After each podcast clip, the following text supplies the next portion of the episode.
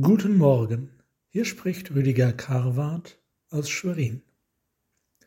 So ist auch der Glaube, wenn er keine Werke hat, in sich selbst tot. Zu diesem Vers aus dem zweiten Kapitel des Jakobusbriefes ist folgende Geschichte überliefert.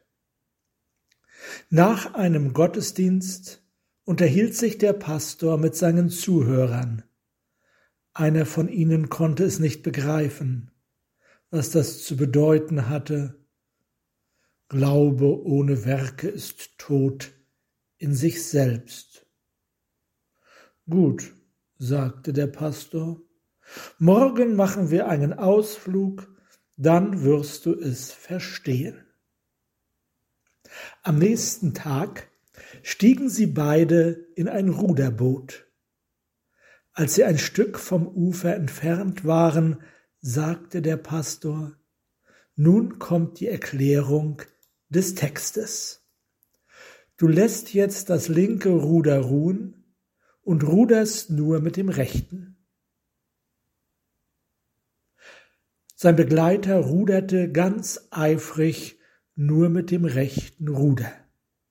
Das Boot machte eine scharfe Wendung und drehte sich dann beständig im Kreis. Halt, sagte der Pastor.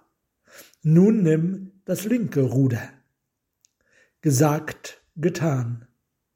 Nun machte das Boot eine Wendung zur anderen Seite und drehte sich wieder im Kreis.